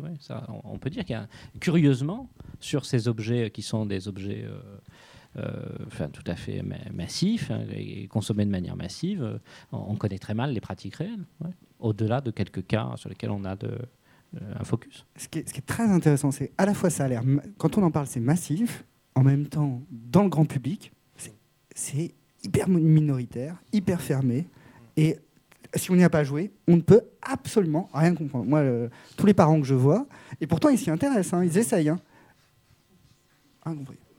C'est vrai, c'est un vocabulaire, c'est... mais c'est vrai que c'est hyper complexe. C'est pour ça qu'il y a de l'observation participante, etc. C'est hyper complexe. Et, voilà. Et ça, c'est vraiment, on va dire, une faille, quoi. Vraiment une fracture. Vraiment une fracture. Alors, autre euh, question? Euh, Paul Arnaud, je voulais savoir, euh, je m'adresse plutôt au psychologue, là, Monsieur Gallon, pour vous faire remarquer que vous avez pas, je pense pas vous avoir entendu parler de voyeurisme euh, des autres. C'est-à-dire les, spectateurs, vous avez, évoqué euh, les, différentes, les différents rôles, de, personnes impliquées, sauf euh, vous ne vous avez pas parlé chez les autres de voyeurisme. Est-ce que ça implique pas la volonté de se déformer un peu la personnalité du côté l'internaute qui joue? Euh, c'est-à-dire qui tentait de se présenter. Est-ce que c'est pas dans parmi euh, vos consultations les cas euh, de patients qui vous sont présentés, est-ce que c'est pas quelque chose, une dérive que vous avez remarqué C'est-à-dire des, gens qui essaient de se présenter, de, maquiller leur, personnalité, et en fait ils se réalisent pas du tout soi-même. Ils se, ils se dénaturent leur présentation. Est-ce que c'est pas un facteur de dénaturation de duplicité, de dénaturation de soi-même. Et à la limite, si c'est trop répandu, est-ce qu'on va pas vers un monde, là je suis un peu provocateur, mais ça s'arrête là, un monde de fantomas Mais le jeu, n'est-ce pas un espace du masque? N'est-ce pas un espace où, justement, pour jouer, on ne doit pas être soi-même, on ne doit pas l'être totalement. On ne peut pas jouer si on est totalement soi-même. On doit toujours laisser abandonner une partie de son identité, de ses identifications, pour pouvoir jouer. Quand on joue au Monopoly avec ses parents, les parents ne sont plus des parents. S'ils étaient encore des parents pendant qu'on joue, ce serait horrible. Euh, d'ailleurs, souvent, quand le jeu s'arrête, quand tout d'un coup chacun reprend sa place de parent et d'enfant. On dit ah, oh, écoute, tu parles plus comme ça, euh, t'arrêtes. Euh, non, non. Donc, non, effectivement, la fonction du jeu, c'est d'être autre chose que soi-même. C'est effectivement d'être mieux je veux dire les choses simplement, c'est d'être mieux que ce qu'on est véritablement, c'est de jouer les choses autrement. Alors mieux, on peut prendre dans plein de sens, ou pire, mais enfin, c'est pas une question, différent. C'est le, le, but des jeux. Et en plus, c'est des jeux de rôle en ligne. En plus, c'est des jeux de rôle. C'est-à-dire, c'est des, des, espaces où on a des classes, on a des, on a des possibilités. Alors, tout le monde ne fait pas du roleplay, hein, c'est-à-dire de l'interprétation théâtrale. Mais euh, on, est différent. C'est une des fonctions du jeu. Euh, si on reprend Freud, euh, la fonction du jeu, c'est de passer du passif à l'actif. C'est-à-dire, ce qu'on a subi, Hein, dans, la vie, eh ben, on va avoir une deuxième scène dans laquelle c'est du potentiel, c'est-à-dire qu'on va pouvoir le jouer autrement, ça va pouvoir se passer autrement. Généralement, on estime mieux. La question que vous posez, c'est la question classique du, péril de la fiction, c'est-à-dire est-ce que les gens se prennent au jeu et comment à confondre? S'ils confondent, ce n'est plus du jeu. Ce n'est plus du jeu. Parce que le jeu, il y a toujours, dans la définition du jeu, la notion de, de, conscience que c'est fictionnel. Une secondarisation, une, conscience de la fiction. Sinon, eh ben, on est on a une pathologie euh, psychiatrique où on, confond les choses. Euh, les adolescents ou les joueurs euh, ou, les, ou, même les, les adultes, ils ne confondent pas. Ils aimeraient bien être vraiment comment ils jouent, mais ils savent bien qu'ils ne le sont pas. C'est tout on aimerait tous. Euh, l'erreur, ce serait de reconnaître que nous ne le voulons pas tous. Euh, quelque part, être mieux que ce qu'on est vraiment. Alors que euh, être comme dans les pubs, être comme les héros de cinéma, être comme dans les, les, mangas, être comme ça, on le veut tous. Alors, c'est juste une mise en scène de ça. Tu, mentionnes les, de cinéma. Moi, je, veux juste faire une remarque sur le fonctionnement d'identification, enfin, qui me paraît assez, spécifique dans, les, dans le cas des jeux vidéo. Et on a quand même tendance à penser, euh, je crois que c'est une idée fausse, que parce qu'il y a un avatar et parce qu'on le manipule à l'écran, euh, il y a euh, immédiatement, en quelque sorte, par un effet mécanique, plus d'identification qu'il ne peut y avoir, par exemple, à l'identification d'un personnage de, de, fiction au cinéma. Bon. Euh, à mon sens, c'est assez faux, c'est-à-dire que j'ai l'impression que la, relation à l'avatar, elle est toujours un peu, un peu ambiguë, toujours saisie par le, par le doute, et qu'elle relève euh, souvent d'une relation qui serait la relation à la figurine que l'on actionne, la relation à la, la, marionnette, euh, plutôt qu'un personnage que l'on habite spontanément. Alors on peut l'habiter, peut-être qu'on peut se prendre... Alors souvent c'est présenté comme ça, hein, les, les, publicités pour les, les, jeux de rôle en ligne disent Enfin, la, promesse qu'elles font, c'est vous allez être le magicien, machin, etc. Euh, comme dans un jeu de rôle traditionnel, un jeu de rôle papier, il me semble que l'identification, par exemple, est beaucoup plus forte à son propre personnage qu'elle ne l'est dans le cas du, dans le cas du, jeu de rôle euh, en ligne, où le, rapport à, l'avatar euh, est un rapport d'action d'abord. C'est-à-dire qu'il fait, c'est un véhicule pour faire des choses, et il est pris dans cette grammaire d'action juste pour ajouter sur la question du, voyeurisme et du travestissement que, vous évoquiez, euh, c'est vrai que dans les mutations sociales ou progrès social, euh, on peut peut-être considérer que c'est intéressant de, sans opération chirurgicale, pouvoir devenir euh, un membre de l'autre genre. Hein, de pouvoir faire l'expérience pour une femme d'être un homme en société, pour un homme d'être une femme, ou, ou d'autres choses encore, euh, plus peut-être euh, fantaisistes, euh, eh bien, ou un, un hermaphrodite. bon, donc la question de, la possibilité de faire l'expérience genrée d'une autre classe d'être, je, je, pense que c'est quand même un ferment potentiel de progrès social ou de perturbation complète ou de, de délire, euh, peut-être. Mais en tout cas, c'est vraiment une opportunité ou une distorsion forte. Euh, et, que ça nous ramène à des vieilles mythologies où euh, ceux qui avaient vécu la condition le payaient cher hein, après. mais enfin, le voyeurisme aussi, puisque souvent, pas toujours, mais on se voit à la troisième personne, donc on est aussi voyeur de soi-même et voyeur éventuellement. bon, il y a de nombreux jeux pour les adolescents qui mettent en scène de charmantes nymphes euh, euh, combattantes euh, qui évidemment sont vues de dos avec une démarche chaloupée attrayante. Et bon on peut imaginer qu'il puisse y avoir un petit plaisir de, voyeurisme mais là qui est un peu un peu bouclé avec soi-même. Et puis on voit des gens alors il faut aller dans Second Life allez-y c'est gratuit je fais pas la pub pour eux mais je veux dire il y a quand même des, expériences à, vivre de, au 21e siècle qui sont dignes des, romans de science-fiction qu'on lisait au 20, 20e siècle pour ceux qui lisaient des bouquins à ce moment-là un tout petit mot Thomas pour prendre encore deux ou trois questions. Non, bon, on aborde des choses qui sont intéressantes. Moi, je réserve le, terme de voyeuriste parce que sinon, euh, si on banalise la perversion, après, euh, voilà. Euh, non, ce qui est effectivement intéressant, par contre, dans la fonction du jeu, c'est effectivement de pouvoir, et c'est une des fonctions, de pouvoir changer de case, de pouvoir essayer d'autres choses, d'autres rôles. Et il y a certains qui s'y sentent bien, qui s'y sentent mieux et qui permettent de, réaliser certaines choses, d'être, d'être différents. Parce que au final, pourquoi, encore une fois, subir une seule identité, une seule sexualité, une un seul prénom, rien que le nom. Vous voyez, par exemple, je m'appelle euh, euh, Jean-Pierre Dubois. Bon, bah, ça se trouve, Jean-Pierre Dubois, euh, il y en a 50 en France, etc. Tiens, là, je joue dans un, un, univers où mon personnage, il a un nom unique. Personne ne pourra s'appeler comme moi. Personne. Pour un peu que j'aime pas mon nom de famille, pour certaines raisons qui sont les miennes. Je peux en changer. Alors qu'il faut que je paye des milliers d'euros pour changer une lettre. Voilà. C'est tout ça qui peut, qui, qu'offre le jeu. De toute façon, et ce n'est que du jeu. On, rappelle, ce n'est que du jeu. Et pourquoi la question du jeu fait peur? C'est ça qui est intéressant. Ah, oui, oui, oui. Madame et, monsieur ensuite. Euh, je voulais vous poser la question suivante. Dans quelle langue euh, se jouent ces jeux internationaux? Est-ce que l'anglais est la langue majoritaire? Et de ce fait-là, est-ce que ça n'induit pas une logique, une logique de pensée dominante?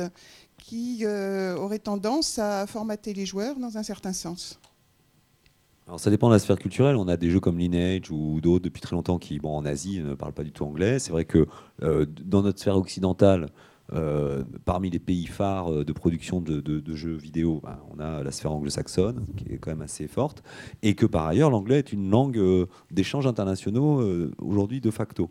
Donc la plupart des jeunes ou des moins jeunes connaissent quelques rudiments d'anglais, de sorte qu'il y a certes des serveurs locaux qui sont nationaux, nationalisés ici en France, et donc on peut partager avec une communauté francophone, par exemple, les Suisses et internationales, elle, cette communauté, ou alors on va avoir des serveurs euh, vers lesquels on se dirige pour être au contraire tous liés dans une diversité interculturelle sous la même bannière euh, linguistique euh, temporairement.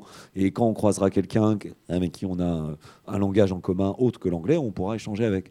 Donc je, dirais que c'est quand même un peu des recouvrements de, zones géographiques et de, pratiques linguistiques qui ne sont pas uniquement dans une logique formatage anglais universel qui par ailleurs se poursuit à certains égards, tous médias confondus. Hein.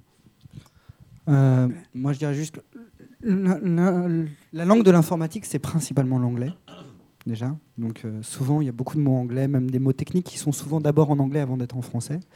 Euh, et si en chat, par contre, les gens pouvaient écrire en anglais des mots, j'ai l'impression, hein, c'est juste une intuition et c'est pas validé, qu'avec le retour de la voix, tout d'un coup, la langue, la langue orale euh, euh, on peut moins parler. En fait, les gens, c'est assez simple en fait. Les gens qui parlaient pas anglais euh, sur le chat, ils, étaient juste muets, quoi. Ils parlaient pas ou ils écrivaient deux trois mots comme OK. ils avaient un vocabulaire très simple. Alors que avec la voix, se taire, des fois, ils doivent quand même parler. et je trouve que tout d'un coup, la, langue reprend un peu de la valeur. En tout cas, il me semble, en tout cas, il me semble. voilà. Je peux me tromper. Hein. Voilà, je voulais parler des jeux pour les enfants. Donc, c'est une société qui s'appelle LR, qui fait du, du, modélisme. Alors, il fallait des tubes de colle. Donc, la société qui avait 300 personnes, il n'en reste plus que 30. Et c'est un vieux modéliste qui essaye de sauver l'entreprise. Et il y a des parents qui espèrent que leurs enfants, ils reviendront un petit peu au travail concret. Et puis alors, euh, la deuxième question, c'est les jeux vidéo pendant les heures de travail et pendant les cours carrément.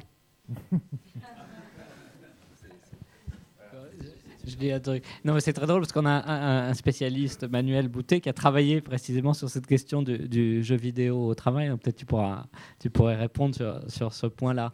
Et après, sur, sur, la question du concret abstrait, euh, la, manipulation d'un ordinateur, ça me semble assez concret. Hein. Ah, les, chauffeurs de poids lourds, oui, ça, je, pense, je, partage votre, votre conseil, oui. Euh, la question, c'est pas euh, ou l'un ou l'autre. Encore une fois. euh, dire gentiment, moi j'avais un jeu mécano qu'on démontait, qu'on remontait. Là, les, les maquettes ICLR, j'ai jamais fait. là. Mais là, une fois qu'on a monté, donc on peut compter le nombre de travail. Eh ben, 600 heures de travail. Ouais, euh, moi, moi, ce que je, je dirais là-dessus, c'est que euh, moi je trouve ça assez. Je pense que c'est la facilité des fois. de- de- c'est- C'est-à-dire qu'il faut, euh, il faut pouvoir acheter. euh, oui, oui, il y y, y a les choses manuelles. Je pense que ça doit, ça doit, ça doit rester. C'est-à-dire qu'on doit continuer à offrir des, des- des jouets de, de modélisme, de modélisme, de construction. Et je pensais à quelque chose quand on me dit ça. Je me dis, il y a un jeu par exemple auquel jouent beaucoup les adolescents. Je suis surpris moi-même qu'ils y jouent. C'est Minecraft, qui est un jeu euh, de construction avec des briques. Et Vidéo, en fait, c'est un jeu vidéo. Et en fait, ce que je trouve assez intéressant, c'est qu'au final, ça, c'est- vraiment un jeu. de- en fait, ils ne jouent pas comme un jeu de guerre, ni comme un jeu de. Ils y jouent comme un jeu de construction. Ils construisent des choses euh, en 3D.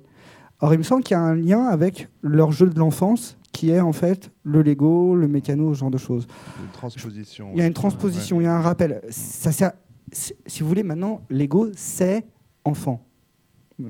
Voilà, c'est tout. Ah, quand on est ado, on joue plus au Lego parce qu'on veut plus être un enfant. Par contre, on peut jouer à Minecraft. Alors, on va peut-être demander euh, la réponse sur le, le travail. J'ai vu un enfant, il a manqué de se faire écraser, il traversait la rue. Euh, Ah oui, ouais, ça, c'est vrai. ça arrive tout le temps. La réponse sur Et le, avec le livre aussi. le jeu vidéo au travail. Oui, sur le, le jeu au travail. Bah, là. comme vous disiez, ça, dé- ça dépend. Quoi? Non, mais ça dépend énormément des, des tra- du travail que, que vous réalisez. C'est-à-dire qu'aujourd'hui, les conditions de travail euh, sont extrêmement variées et euh, le- la place du jeu vidéo dans, dans ces contextes-là, euh, du coup, euh, peut être très différente selon qu'on a un travail qui est plus homogène sur des durées longues, euh, ou alors là, ça vient comme une pause simplement. Et je veux dire, les, travailleurs ont toujours fait des pauses au travail et ils continuent euh, sous cette forme-là. Après, ce qui est un peu plus nouveau, c'est qu'il y a des contextes de travail on a beaucoup de choses à faire en même temps, beaucoup de sollicitations. Avec les nouvelles technologies, euh, les, canaux de sollicitation se multiplient. On a des mails, des, euh, coups de téléphone qui arrivent, euh, des, donc des emplois du temps relativement serrés à, à gérer. À ce moment-là, dans ces situations un peu de multi-activité, on voit émerger des choses un peu différentes parce que les jeux s'insèrent dans ces contextes-là, mais comme une tâche parmi d'autres. C'est-à-dire que ça va être, il va y avoir des mails professionnels et puis au milieu un mail de jeu qui va se glisser là. Si on n'a que 10 minutes, on peut jouer aux jeux vidéo. Par contre, on peut pas faire de la maçonnerie ou du plan. Si on a 10 minutes. Ah bah, euh, non, mais Oui, si- oui. si- après, si vous êtes dans des travaux, de toute façon, oui, de façon, ça c'est le jeu au travail se joue essentiellement dans des milieux où il y a les technologies pour ça. Après, c'est vrai qu'avec le jeu mobile, mais dont on n'a pas parlé aujourd'hui, qui est encore une Et qui question être en réseau. avec le jeu mobile, euh, effectivement, on peut du coup, avec sur téléphone portable ou sur d'autres types de terminaux, on peut jouer, y compris dans des contextes qui jusque-là avaient jamais vu l'informatique. Et vous pensez, vous parlez du bâtiment, euh, des chauffeurs routiers, etc. Et à ce moment-là, en fait, on est dans une situation encore très différente. C'est-à-dire, qu'est-ce qui se passe quand l'informatique à, travers le jeu, mais souvent le jeu, ça a été euh, l'émissaire de l'informatique euh, dans, tous les milieux sociaux. Euh, voilà, qu'est-ce que, l'informatique fait à la conduite routière, au, chantier du bâtiment, etc. Mais ça, c'est une question qui est, très actuelle et encore ouverte. Ce sera le sujet d'un prochain, débat entier.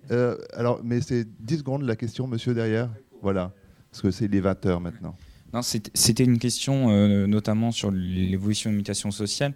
Est-ce que dans le jeu vidéo, moi c'est ce que j'ai vu en étudiant en partie, on ne retrouve pas aussi une mutation sociale qui est globale euh, en règle générale, qui est la mutation du contrôle et de la maîtrise euh, de, l'espace et de, ce que vous évoquiez d'ailleurs notamment avec les différentes utilisations de logiciels, c'est-à-dire une volonté de maîtrise, de contrôle de plus en plus grand de l'espace par, euh, par des usages différents, c'est-à-dire vraiment dans des, dans des registres totalement différents selon le, le contrôle et la maîtrise, mais cette volonté qu'on a de plus en plus de maîtriser son espace, de un peu en quelque sorte, d'être une sorte, pas de Dieu, mais de, de volonté de- d'essayer de, de contrôler l'espace et de, de décider euh, et de réguler aussi en partie cet espace euh, d'une certaine manière. Il me semble que vous concluez là sur un problème qui est, je pense que les philosophes évoquent depuis longtemps, les anthropologues aussi, psychanalyse aussi, c'est-à-dire effectivement la question de la maîtrise, qui s'oppose à quoi Donc, c'est ça la question, à l'angoisse, c'est-à-dire ce qui est immaîtrisable, le réel, l'imprévu, euh, tout ce qui euh, sort de notre contrôle, et comment de plus en plus euh, avec les progrès de la science aussi, hein, et de la technique, qui sont les deux, les deux choses qui luttent contre tout ce qui est inconnu et immaîtrisable. Euh, des fois, la, la, nature nous rappelle qu'elle reste immaîtrisable, et la rencontre amoureuse, euh, bon, voilà, ce, ce genre de choses. Euh, je crois que c'est un cauchemar, effectivement, ce que vous évoquiez, c'est le cauchemar de la technique, c'est-à-dire le cauchemar de la maîtrise totale. Le fantasme. Le fantasme. Fantasme, cauchemar, des fois, c'est Oui, assez bien décrit quand tout d'un coup, c'est les machines justement qui vont jusqu'au bout. C'est-à-dire que hein, ce fantasme des machines qui prennent le contrôle, c'est parce que l'humain lui-même est, est- il est mauvais parce qu'il est lui-même est imprévisible. Il a un inconscient, par exemple. C'est embêtant pour les machines. Donc voilà. euh, mais cette maîtrise, elle génère aussi énormément d'incertitudes. Et il faut voir que nous, Européens, on est quand même, euh, on a abandonné un certain contrôle et que je crois que c'est en train de bien se sentir. Euh, alors que de l'autre côté, on a peut-être pu le reconquérir euh, ailleurs autrement, de manière imaginaire. Mais juste, juste un point, c'est que vous avez vu qu'on était un peu en réseau pour traiter ces questions. Donc Mathieu Triclot avait bien raison de le souligner. C'est vrai qu'en France comme ailleurs, ce qui est, intéressant, c'est que pour traiter la complexité de, ce genre d'objets multiples, on l'a bien vu, euh, eh ben, c'est vrai qu'un cerveau humain ne- n'y arrive pas, hein, ça je vous garantis. Euh, donc on- bon, au moins ça permet aussi de, fédérer en réseau. Euh, les pratiques en réseau nécessitent en retour euh, des collaborations en réseau et aussi multisectorielles, parce que là vous avez des chercheurs de différentes disciplines, mais je pense que les artistes, les, travailleurs, enfin je pense que tout le monde est, associé au débat pour enquêter sur ce que nous faisons avec nous-mêmes et avec la technologie. Voilà, une belle parole de conclusion pour ce débat. Merci à, à tous trois et merci au public présent ce soir et bonne fin d'année à tous.